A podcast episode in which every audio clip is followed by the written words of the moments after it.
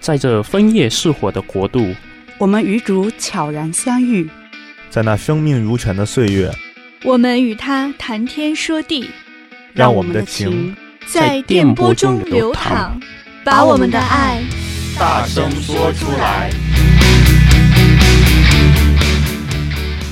各位听众朋友们，大家好，我是今天的主播橙子，我是 Cindy，我是 Danny，我是 Doris。啊，我们今天又欢聚在这里，一起来讨论今天的一个分享问题，那就是工作与信仰。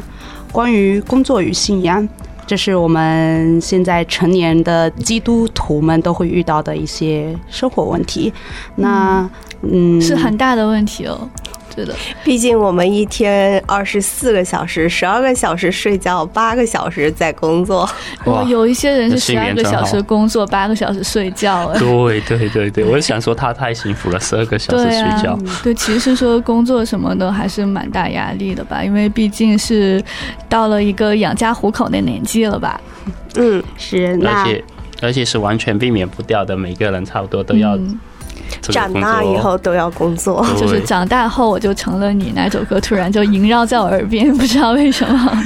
所以说了这么多，我们要讲的就是工作在我们生活中真的占一个非常非常大的比重，对，而且它占据的我们的时间其实是一个非常黄金的时间。嗯，在这个时间段，我们过得开心不开心？嗯，对我们整个整个生活的一个状态都是非常大的影响。对，这也是为什么我们今天非想要非常非常的想要讨论工作跟信仰的关系。对，特别是我们作为基督徒。对，要讨论的一个话题。当然，我们主要的讨论还是萦绕在这种年轻人，就是新入社会的职场新新人的角度，因为毕竟我们工作的时间也不是很长，对，我们的经验也不足，就好多都是刚刚就毕业之后就找工作，然后在这个阶段可能会遇到多多少少大事小情吧，就是和同事之间的关系也好，和老板的关系啊，然后工作和生活的 balance 啊，这些都可能是我们一个。很大的问题，嗯，所以我们也是根据我们有限的经验和有限的体验。体验吧，对，来给来跟大家一起分享一下，隐喻一下。所以我觉得，作为有信仰又有工作的基督徒，我们其实大家可能都会身同感受啊，就会遇到这两种人。只有一方面，第一种人是属于把工作跟信仰完全分开的基督徒，而第二种人就是可能把工作跟信仰不同程度结合结合的一一种基督徒。那关于工作跟信仰完全分开，呃，这种人大家在自己的身边或者自己身上是否有这样的经历呢？我觉得，我觉得一开始或者。刚接触信仰不久了，或者或者不，我们现在的很多情况都是这样子。对，纯粹工作是是为了赚 钱，生活压力。对，就好像说，呃，基础设施要建好，才能够达到顶层建筑。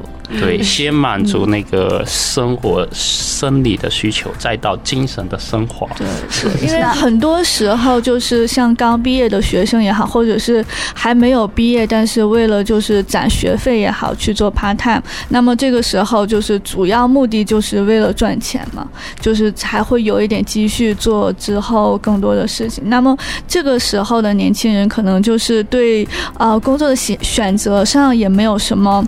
也没有什么好选择的，可能毕竟摆在你手边的，要么是超市收银之类，要么是披萨做，就是做披萨之类，就比较基本、比较 labor、嗯、labor 的工作。好像也很难说在这些呃工作中体验到天主，或者是体验到一些兴趣爱好之类的，是不是？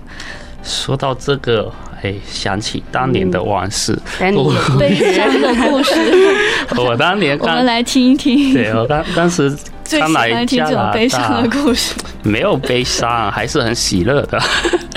对，我当时刚来加拿大那会，就是半工半读的状态。呃，平时就是在上课，一上课呃一下课就马上去工作。但是你你像心里说的，我们学生也没有什么可以选择的，就纯粹出卖自己的劳动力，出卖自己的出卖，就忘了 花花一点点那个呃零花钱也好，攒一点学费也好。嗯、对我那会有好好一阵子都是在呃超市里打工。哦，那超市打工很辛苦。是那种就是收银台的，还是说百货进货这样子？呃、我我当时做的职位大部分是百货的那种，嗯、就是啊、呃，大家买完之后呃送上，又把东西排上去。其实那也不错，就是可以锻炼身体，就是一方面连去 gym 的钱都省了，一方面又赚到钱，还不错。对对对对，其实说，从外人的局外人的角度看，可能说就蛮蛮好的，但是从你个人的角度看，可能就没有那么好玩，是不是？呃，一开始也许是没那么爽，好枯燥的，后面我就觉得，诶。原来也可以学英语，你看什么那个瓶瓶罐罐，我之前什么摆了很多什么类似酱油，哇！你一提到各种酱油，我都可以说出来 哪种酱油怎么吃。好，好，酱油专家。然后我们再挑酱油，就先找你来顾问一下。好的，肯定有机会。就是，就是也有一种转变的过程哈。我一开始不喜欢，就纯粹啊赚点钱就算了哈。然后后面就做着做着，哎，蛮喜欢的。还可以多认识一些朋友，学习一下英文。嗯，还不错，还不错。所以说之后你是到酱油厂去打工了吗？是这样吗？想多了，我也想成为酱油专家。后来就是一个过渡呗，后来就继续学习，回到学校。所以，所以我觉得 Danny 的意思可能就是说，可能某一项工作它并不一定都是 bore，呃，都是非常无聊的。然后在深入的过程当中，它可能多多少少会有，会有它另外一面。比如说，你可以多学到一些知识，或者是你可以帮助你多认识一些人，甚至是多学一些语言。比如说，好像听说你的广东话就是那个时候学会的哦。我觉得最关键的可能是可以攒着钱来娶你，是不是？太 sweet 了，对啊，对啊。所以说，嗯，看你怎么想吧。就是有的时候做一些，就算是很基本的工作也好，很枯燥的工作也好，但是你看事情的角度不同，那么其实你可能得到的东西也不一样。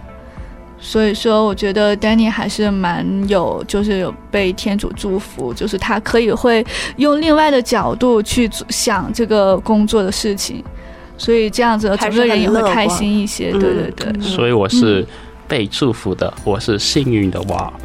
谢谢。那那当 当年的你是周一到周六都在超市上班是吧？呃，差不多就看你什么时候有时间嘛，也是要看呃主管怎么安排。所以差不多一有时间就去。嗯，那所以基本就是啊、呃，生活是生活，然后周末有空的时候才去教堂。参与弥撒礼，这样是这样子的吗？对对对，就完全是、嗯就是、对，就差不多分就是学习、工作和信仰，这是完全不一样的东西。我到时间了，在不同时间进行。对，我到时间了，星期天了，OK，这是我去教堂的时间。然后平时 OK，这是我上课时间，就分的非常非常的 clear。对吧？对对，那这就属于我们刚刚提到的第一种，就是信仰跟工作完全分开的一种情况。嗯、那对于第二种，信仰跟工作结合啊、呃，不同程度的结合，那 Cindy 或者啊、呃，你有什么样的分享吗？就是，其实我觉得，嗯，如果在工作中，就不论怎么样，你肯定会接触到呃不同的同事啊，不同的人。那么在接触这些人的时候，可能多多少少他们会从一些某种方面就突然知道你是一个有信仰的人，那么他们可能就会比较好奇。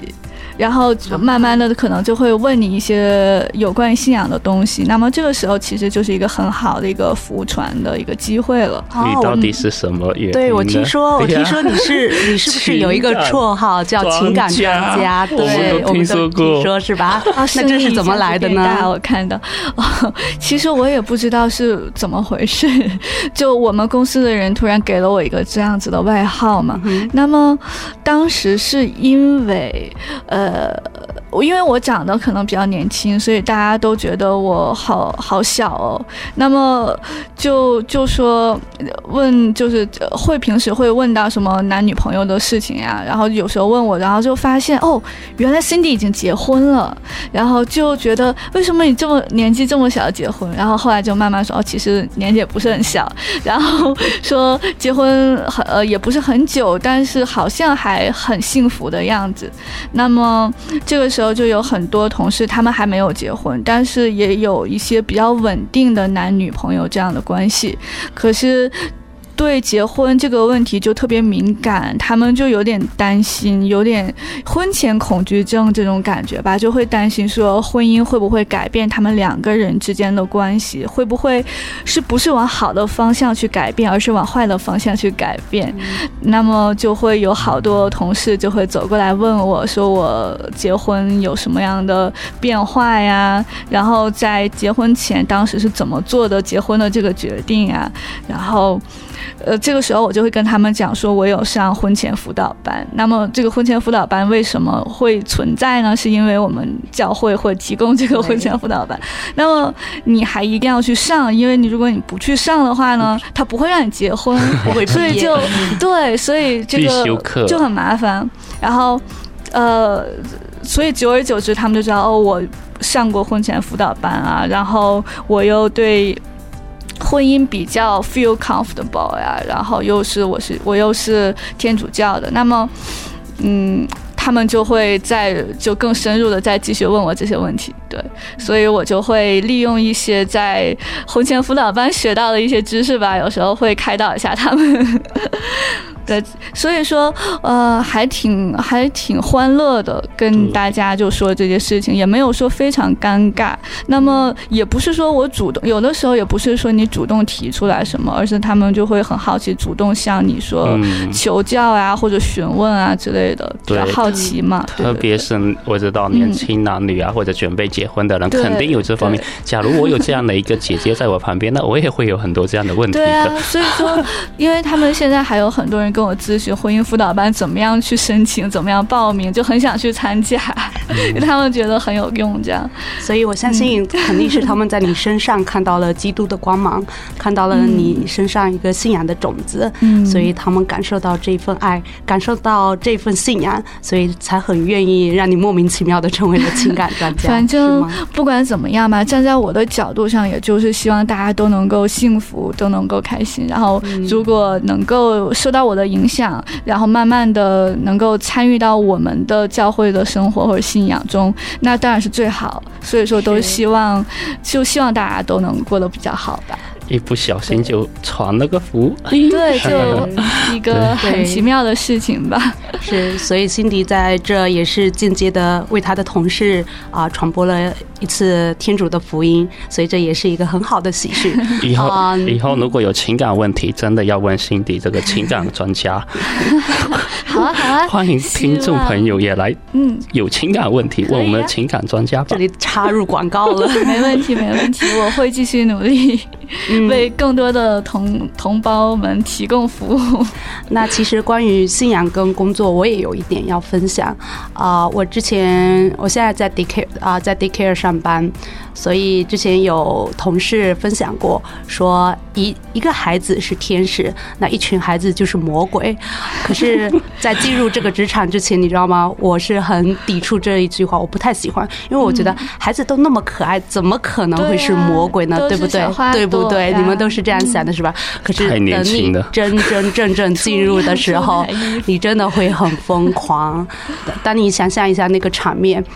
你家里有四五十个孩子，或者有几十个孩子在你耳边一起吵的时候，你会不会疯掉？所以我当时在刚进去啊幼儿园的时候，嗯，也是会常常要崩溃的时候。但是因为嗯想到自己是一个基督徒，想到自己身上有那一份信仰，想到天主说的关于那个孩子的故事，所以就会觉得我应该冷静下来。